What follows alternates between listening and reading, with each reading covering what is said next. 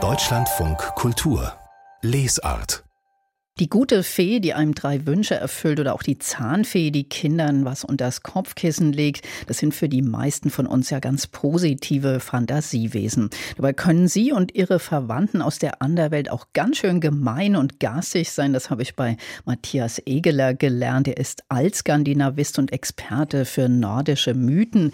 Elfen und Feen, eine kleine Geschichte der Anderwelt heißt sein Buch und er ist jetzt für uns in München ins Studio gegangen. Hallo, guten Morgen, herzlich willkommen, Herr Egeler. Wegeler. Ich grüße Sie. Freut mich sehr. Ich freue mich auch. Ich habe schon gesagt, Sie sind Professor für Altnordisch. Kommt man da am Feen- und Elfenreich quasi thematisch gar nicht drum herum? Das ist tatsächlich so. Also in den mittelalterlichen Literaturen Europas, und da ist die skandinavische keine Ausnahme, ähm, spielen Wesen, die als Elfen bezeichnet werden, wirklich eine sehr große Rolle. Und Sie fangen ja auch da quasi in der Heimat der Elfen an mit Ihrem Buch, nämlich in Island. Und jeder, dem ich das erzählt habe, dass ich einen Elfen- und Feenexperten heute habe, hat sofort von der Elfenbeauftragten angefangen. Also das hat sich richtig äh, den Leuten so ins Gedächtnis gebrannt. Warum ist Island die Wiege der Elfen- und Feenwelt?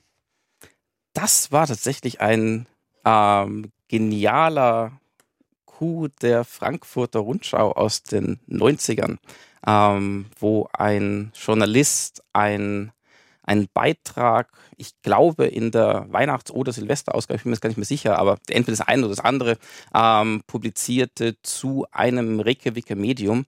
Und um dieses Medium Erla Stephansdottir sympathisch einzuführen, hat sich überlegt, wie könnte man die jetzt nennen, weil Medium ist ja jetzt doch nicht nicht immer Deu im Deutschen ein positiv besetzter Begriff. Und in den 90er Jahren waren ja Beauftragte doch ein wichtiger Teil unserer ähm, Kultur und Sprache. Und er kam dann auf die Idee, da dieses Medium kurz vorher eine ähm, Karte der Elfenwohnung der, des Stadtteils Hafnarfjörður in der Metropolregion Reykjavik ähm, gezeichnet hatte im Auftrag des ähm, der Tourismusverwaltung ähm, kam dieser Journalist auf die Idee, man könnte diese Frau doch als die isländische Elfenbeauftragte einführen. Und das hat in Deutschland so richtig mhm. eingeschlagen. Aber Sie sagen ja in Ihrem Buch, dass die Isländer das gar nicht so toll finden, wenn man sie ständig auf ihren Elfenglauben anspricht oder auf ihren Feenglauben. Warum eigentlich nicht? weil es, glaube ich, inzwischen einfach zu viel geworden ist. Also es, es, kommt, es kommt immer auf den Kontext an. Ähm, in Island hat man irgendwann in der zweiten Hälfte des 20. Jahrhunderts langsam angefangen, ähm, traditionelle Volkssagen und darunter auch Elfen im Tourismusmarketing zu verwenden, was vorher überhaupt nicht der Fall gewesen war. Und das und gerade dieses Element Elfenglauben scheint international eine tief verwurzelte Faszination anzusprechen und das in einem Maße, das wo sozusagen der Erfolg zu groß wird, sogar für diejenigen, die ursprünglich auf die Idee kamen, das als Werbemittel zu verwenden. Mhm. Sie fangen ja, wie gesagt, in Island an, dann sind die Elfen quasi in die Welt hinausgeflogen. Aber ich fand sehr einleuchtend, dass Sie schreiben, dass das damals auch eben entstanden sein könnte, weil die Menschen eben auf so ganz abgelegenen Höfen lebten und sich quasi so Gefährten gegen die Einsamkeit ausgedacht haben, ein verborgenes Volk. Heißt das, dass diese Idee von Feen und Elfen auch immer ganz eng mit der Lebensform zusammenhängt?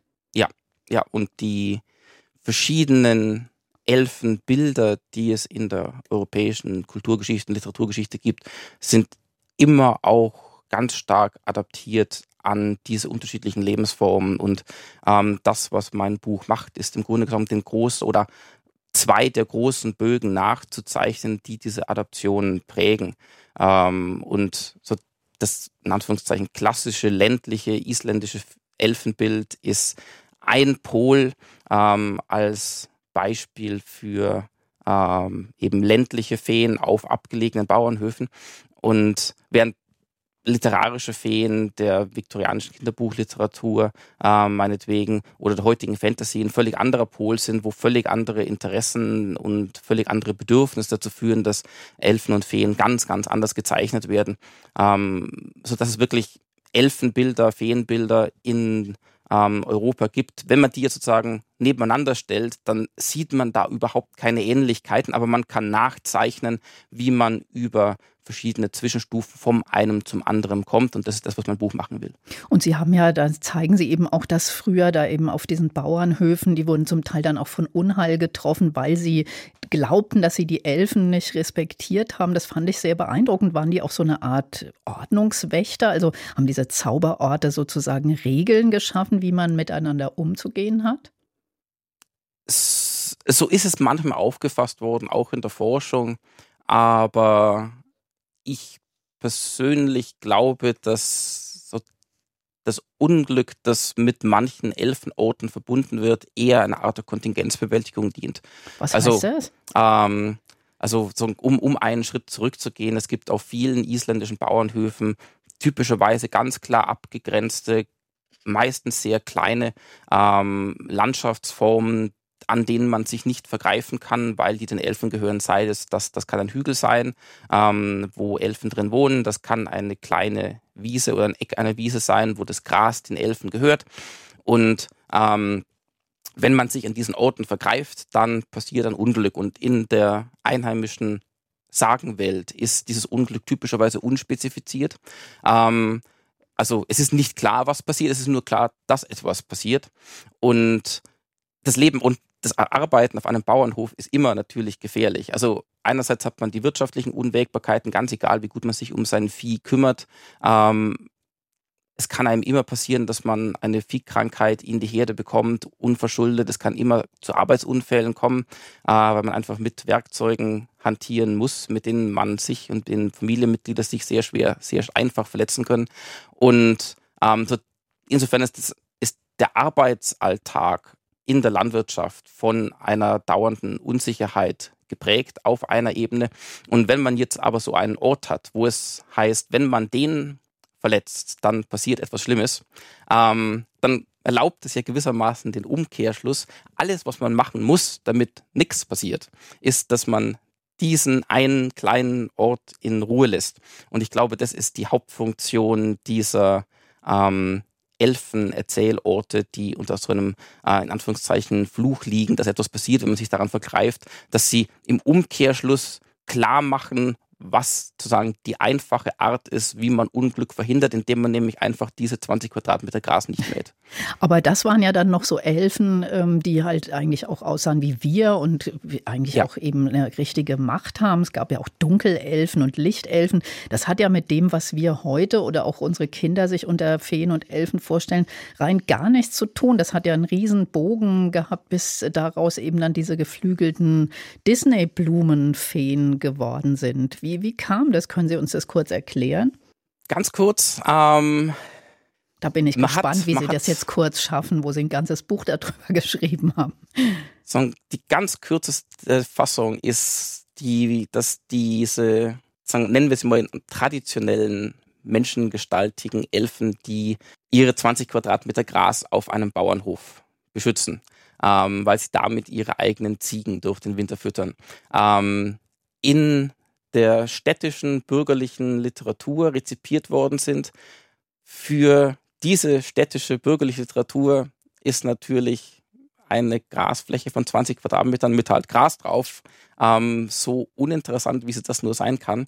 Ähm, das heißt, da werden Elfen und Feen für andere Interessen ähm, frei. Sie können verwendet werden, um andere Bedürfnisse anzusprechen.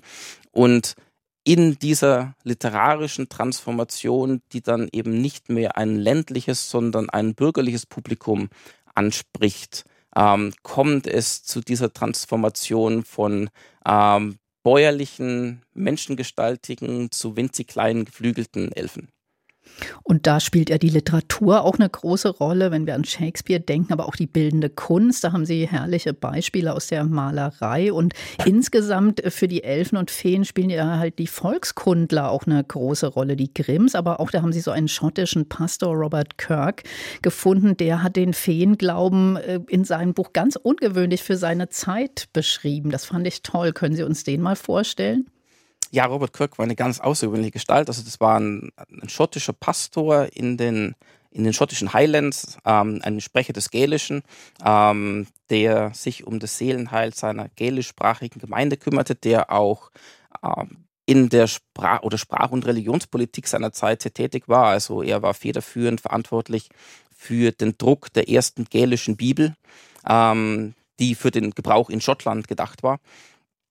Und ein Jahr vor seinem Tod hat Robert Kirk ein Buch geschrieben, The Secret Commonwealth, das geheime Gemeinwesen, und zwar das geheime Gemeinwesen eben der Elfen und Feen, in dem er ja einen, einen, einen anthropologischen, volkskundlichen Blick auf eine Ebene vorwegnimmt, der sich dann eigentlich erst 200 Jahre später entwickeln sollte und beschreibt, was der Elfenglauben der Mitglieder seiner Landgemeinde in den schottischen Highlands ist.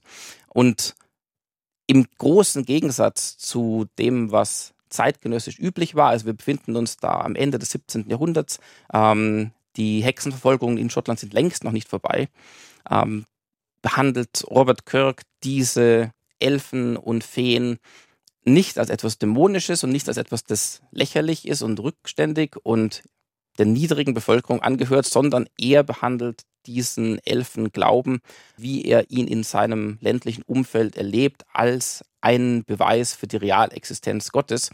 Denn seiner Auffassung nach sind die Elfen auf die Erde geschickt worden von Gott, um den Menschen übernatürliche Erlebnisse zu ermöglichen, die ihnen zeigen, dass das übernatürlich und damit auch Gott real ist und somit ähm, die Menschen gegen die Irrlehre des Atheismus schützen. Also die e- Elfen eigentlich so eine Art Engel. Jetzt sind ja heute, haben wir ganz andere Vorstellungen von Elfen und Feen, haben wir am Anfang schon angesprochen. Und da haben Sie gesagt, dass die Elfen spiegeln quasi auch immer so ein bisschen den Zeitgeist oder die Mentalität der jeweiligen Zeit. Was sagt denn das über uns, dass wir uns so niedliche Öko-Feen herbeisehnen?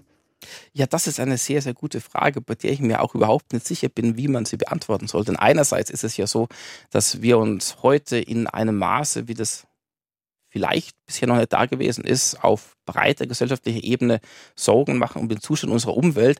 Gleichzeitig ist das Elfenbild der Literatur, soweit ich das überblicke, in der Fantasy, so verniedlicht, wie es nur sein kann. Mhm. Ähm, sodass diese Natur immer noch obwohl wir uns so viel Sorgen um sie machen, eigentlich nicht als Entität auf Augenhöhe behandelt wird, zumindest in diesem literarischen Reflex. Und ist Ihnen denn bei Ihren ganzen Recherchen auch mal eine Elfe oder eine Fee begegnet, Herr Egeler? ähm, nicht in einer klaren Weise. Also mir ist es einmal so gegangen, dass ich in, im, im Rahmen meines Forschungsprojekts in Island einen Elfenfelsen, also einen traditionellen Volkssagenort dokumentiert habe und ich bin da mit meiner Kamera um diesen Elfenfelsen herumgestapft, habe versucht, ihn von allen Seiten gut aufzunehmen und eine von den Erzähltradition, die mit diesem Elfenfelsen verbunden ist, ist, dass man das Gras in seiner Umgebung eben nicht mähen darf, weil dieses Gras um den Felsen herum den lokalen Elfen gehört. Und irgendwann habe ich mich dann gefragt, ob eigentlich so rein theoretisch Niedertrampeln des Grases auch verboten ist, weil da war ich gerade gut dabei. Und in dem Moment ist mir aufgefallen, dass ich die ähm, Linz, den Linsendeckel vom Objektiv meiner Kamera verloren hatte im hohen Gras, den habe ich auch nie wiedergefunden. Ja, Aber ob man dafür dann Elfen braucht. Man muss halt dran glauben. Matthias Egeler, vielen Dank für dieses Gespräch in Deutschlandfunk Kultur. Alles Gute. Ich danke Ihnen. Und das Buch Elfen und Feen, eine kleine Geschichte der Anderwelt, ist beim Münchner CH Beck Verlag erschienen und es kostet 20 Euro.